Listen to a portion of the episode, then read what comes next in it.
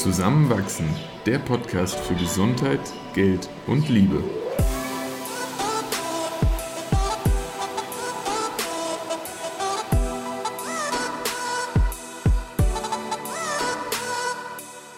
Willkommen zu einer neuen Folge von Zusammenwachsen. In dieser Episode sprechen wir über die immer noch sehr ungerechte Verteilung von Carework, Hausarbeit und Haushaltspflege. Viel Spaß beim Zuhören. Am Samstagabend war ich auf einem Geburtstag und habe ein Gespräch mitgeführt, was mich sehr getriggert hat. Und zwar ging es nämlich darum, ähm, es ging darum, ob und wenn ja, wie viel Hausarbeit oder Mithilfe im Haushalt man von seinem Partner oder Ehemann erwarten darf, kann, soll und was da das richtige Maß ist. Und das hat mich an etwas erinnert, was ähm, ich in einem Comic gelesen habe von Liv Strömquist, in dem es darum ging, dass es Frauen nach der Scheidung deutlich besser geht als Männern. Und auch hat es mich erinnert an einen Abschnitt, den eine Freundin mir geschickt hat aus dem Buch Unsichtbare Frauen. Ähm, wirklich augenöffnendes Buch, ähm, eine Aneinanderreihung von wissenschaftlichen Studien, die die Benachteiligung von Frauen in Infrastruktur, Gesundheitsbereich, aber eben auch im Bereich Care-Arbeit und Haushaltsarbeit ähm, betrifft. Und auf jeden Fall in dieser Passage steht, dass alleinstehende Frauen sich besser von Herzinfarkten erholen als Verheiratete. Und das gilt umso mehr im Kontext einer Untersuchung von einer Uni aus Amerika, laut der Ehemänner sieben Stunden zusätzliche Hausarbeit für ihre Frauen pro Woche verursachen.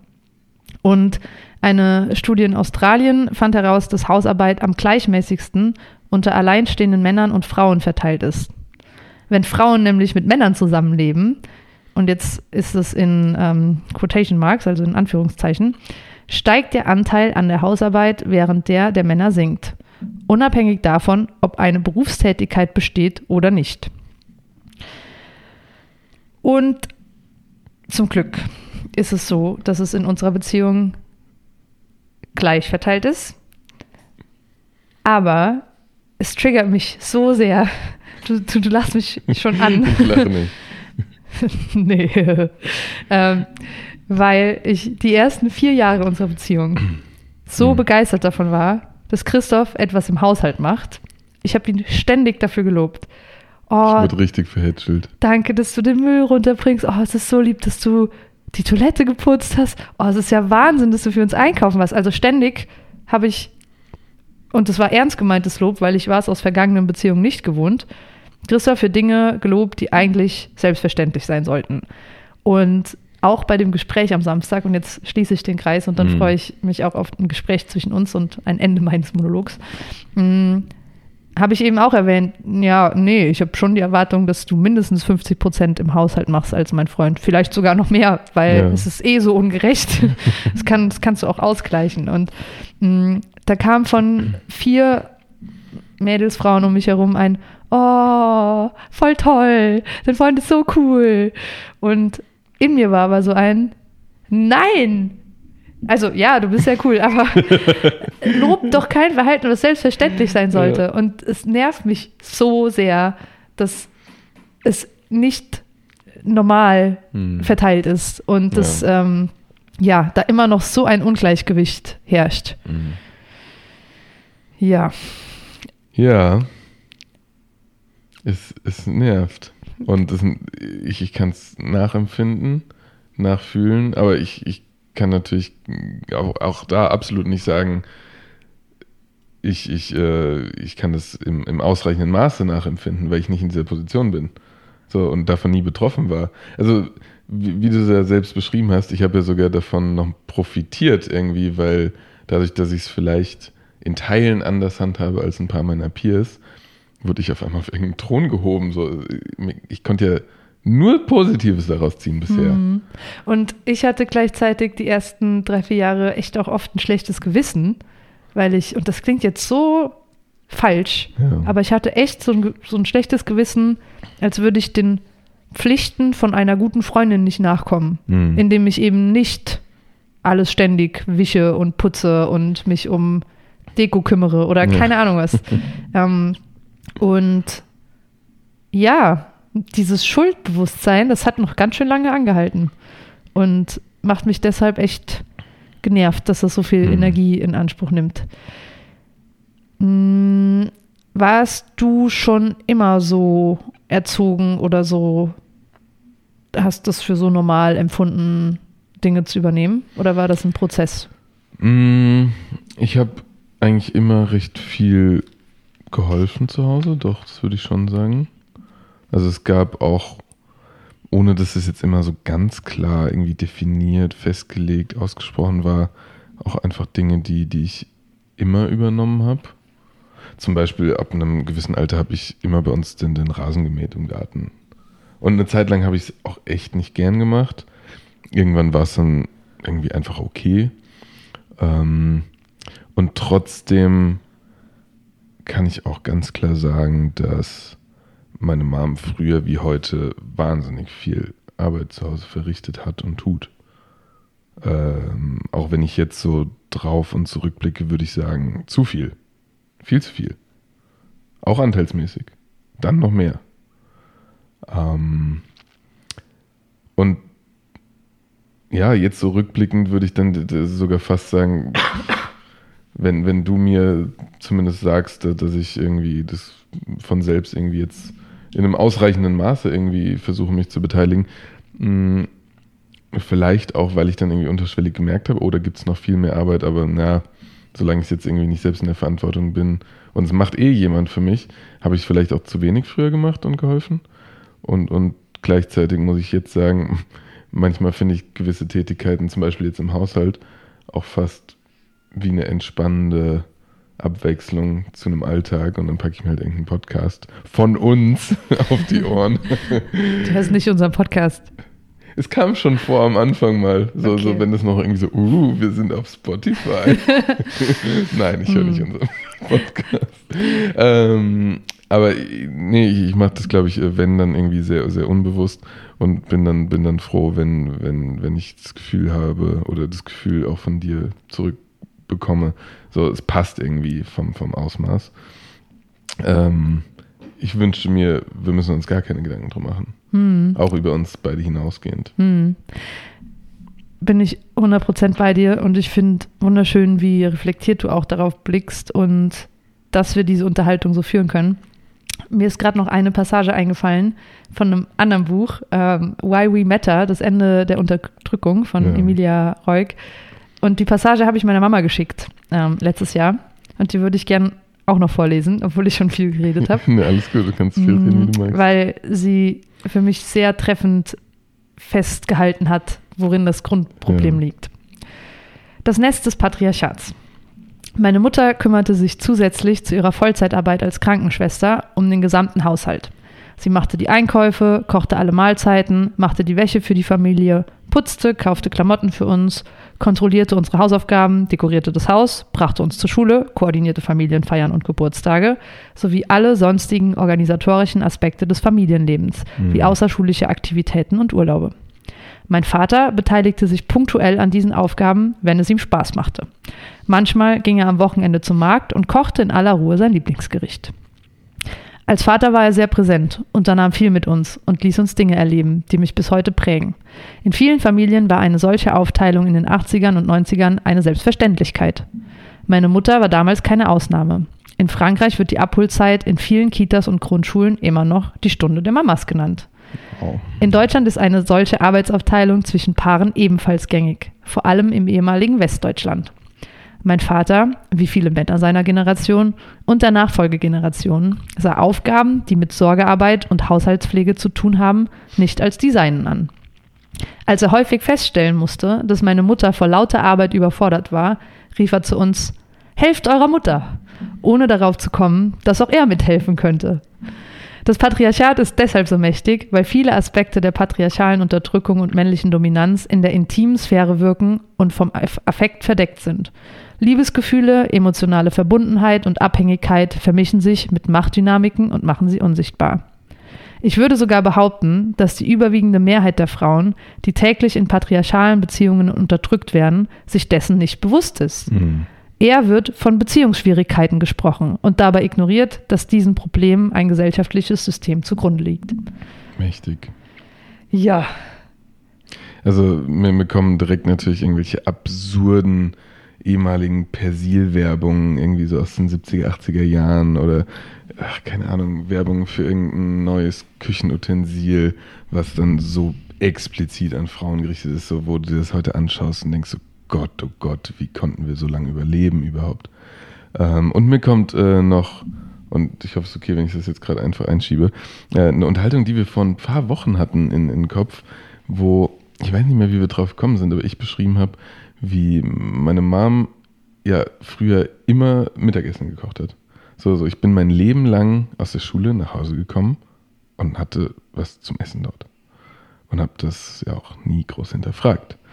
Äh, und ich hatte auch immer Essen für die Schule, so, so, das kam auch noch dazu.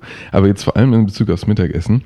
Ähm, meine Mama kocht zum einen wirklich gut und sie kocht auch ganz gerne, aber was sie, und das hat sie dann irgendwann auch echt mal angefangen zu kommunizieren, absolut hasst, ist sich zu überlegen, was könnte sie kochen.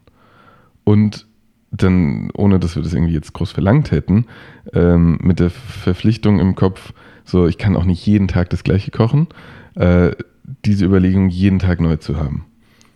Also das hat sie wahnsinnig gemacht. so viel Energie, Ja. so viel mentale Energie und dass es für selbstverständlich angenommen wird, dass Frauen diese Arbeit übernehmen, Mhm. meistens, Ja, das ist so ein Unding. und, und das tut mir, das tut mir so leid rückblickend. Und das ist ja nur einer von zig Aspekten. So, und, und, und selbst zum Beispiel jetzt, wenn, wenn ich dann irgendwie in meiner Jugend mal irgendwie das Haus gesaugt habe, so, dann war es ja vorher meine Mutter, die zu mir kam und gesagt hat, hier Christoph, wäre sau cool, wenn du saugen würdest. Und wahrscheinlich habe ich danach noch ein, boah, danke, dass du das Haus gesaugt hast, bekommen. So, Und dabei wird komplett außer Acht gelassen, dass ja diese Organisation, das Ja. Management und die Koordination von diesen ganzen Aufgaben, die dann das ist ein anfallen, Vollzeitjob. ja, auch bei oft der Mutter der Frau im Haushalt liegen. Unbezahlt. Und, unbezahlt. Und dann auch noch keine Anerkennung. Also ja, ich, genau, also ich muss mir dazu, halt ne? selbst voll an die Nase fassen. Ich war so eine anstrengende, ätzende Tochter, Oh, die ich hatte so eine, also leider wirklich, ich hatte echt so eine Liste, Samstagvormittag, da stand so alle To-Dos drauf, weil ich mich halt permanent geweigert habe, Dinge zu tun, die man sehen sollte, weil Und- ich habe sie nicht hast gesehen. du dir die Liste geschrieben? Nein, die habe ich von meiner Mama bekommen. Was stand da so drauf? Mülleimer leeren, eigenes Badezimmer putzen, eigenes. Ja, da stand wirklich so, Ja. aber nee, ich glaube, da stand, weil ich wusste halt auch nicht, was mit Putzen gemeint war und ich habe Ja. mich dann dumm angestellt. Ich war eh klug. Ich habe es einfach bei meinem Papa abgeschaut eigentlich und war so, machen. ich kann das nicht. Ich kann das Mhm. nicht. Und irgendwann hat es dann meine Mama so sehr genervt, dass sie es oft selbst gemacht hat. Oh. Ja, so wie jetzt Ja. auch viele Männer es in Beziehungen mit ihren Frauen, Freundinnen machen und dann machen es die Frauen, Freundinnen halt, weil es sie so nervt. Ja. Ja, aber es tut mir im Nachhinein echt urleid. Ich habe Hm. also ich gebe weder mir die Schuld noch unseren Eltern, Ja. weil es sind einfach gesellschaftliche Strukturen. Ja. Ähm, und ja, auch meine Oma ist ja noch viel ärger. Ja, wie tief das drin ist. Ja, aber es ist so. Und dann zu sagen, hey Mama, sei mal nicht so gestresst, chill doch mal. Ja. Ah, Danke, Mamas. ja, ich danke an alle, die Haushaltsarbeit machen. Mhm. Ja. Oder auch, es ist wieder so ein, ist ein Riesenfass, was ich jetzt aufmache, aber äh, Erziehung. Ist ja auch Care-Arbeit, ne? Also das Ja. was da gerade auch so dieses Vereinbaren von Geburtstagen, Ja. Geschenke kaufen, die ganzen Hausaufgaben Mhm. mit erledigen, irgendwelche Freundinnen-Treffen koordinieren. Also ja, das ist Und ich würde jetzt nicht behaupten, äh, so, so, dass mein Dad da sich irgendwie gar nicht beteiligt hat. Absolut gar nicht. So, ich glaube, ich habe auch ganz, ganz viel ähm, da von ihm mitbekommen und, und da bin ich wahnsinnig dankbar. Aber trotzdem, wie du sagst, so viel des Organisatorischen und dann auch vor allem irgendwie vielleicht auch im weiteren Verlauf, wenn, wenn dann irgendwie Freunde, Freundinnen irgendwie dazukommen, so kann mich jemand um 3 Uhr zu XY fahren, wir wollen Fußball spielen, war halt doch eher die Mama dann wieder. hm. und das Ding ist halt, die Arbeit ist unbezahlt. Du kriegst kein Geld dafür, du kriegst keine Rentenansprüche dafür, du Mhm. kriegst halt auch oft keine Anerkennung, weil es als selbstverständlich angenommen wird. Und dann Das ist so undokumentiert auch, ne? ja, und dann im krassen Gegensatz dazu die arbeitende Person in der Vergangenheit halt im Rollenbild entsprechend oft männlich, mh, die dann halt einen 8 bis 11 Stunden Arbeitstag hat und Anerkennung im Job Mhm. manchmal bekommt, auf jeden Ja. Fall dafür kompensiert wird im Sinne von Geld und Ja. auch damit einhergehend Macht und finanzielle Freiheit, Und eine Sicherheit auch. einer Sicherheit Ja. und diesem eigenen und auch gesellschaftlichen Empfinden von, ich habe was Wichtiges gemacht, das hat seine Legitimation, Ich habe was geleistet. ich habe was geleistet, jetzt darf ich mich auf die Couch liegen und bedient werden und sieben Stunden zusätzliche Hausarbeit für meine Frau pro Woche verursachen. Und Ja, das klingt eigentlich absurd, ne? ah, ja, aber okay, wir sind jetzt viel im Aufregen. Mhm. Wie kann man das ändern? Wie kann man das Also ändern? ich, ich glaube tatsächlich, das Wichtigste ist ja, dass, dass, dass es angesprochen wird. Hm. Also so, ich bin irgendwie halbwegs optimistisch, dass wir zwischen uns zumindest jetzt schon mal weiterhin eine ausgleichende Gerechtigkeit in, in all diesen angesprochenen Dingen finden, die, die mit irgendwas bricht, was wir vielleicht selbst schon erlebt haben in der Vergangenheit. Hm. Und ich weiß nicht, ob wir jemals Kinder haben werden, aber falls dem so sein sollte, würden wir das ja auch versuchen, irgendwie an diese weiterzugeben. Und, und das ist ja irgendwie so ein Generationenvertrag, der was ändert. Nicht nur in dem Bereich, in, in, in allem, wo wir irgendwie das Gefühl haben, okay, da muss sich gesellschaftlich was ändern.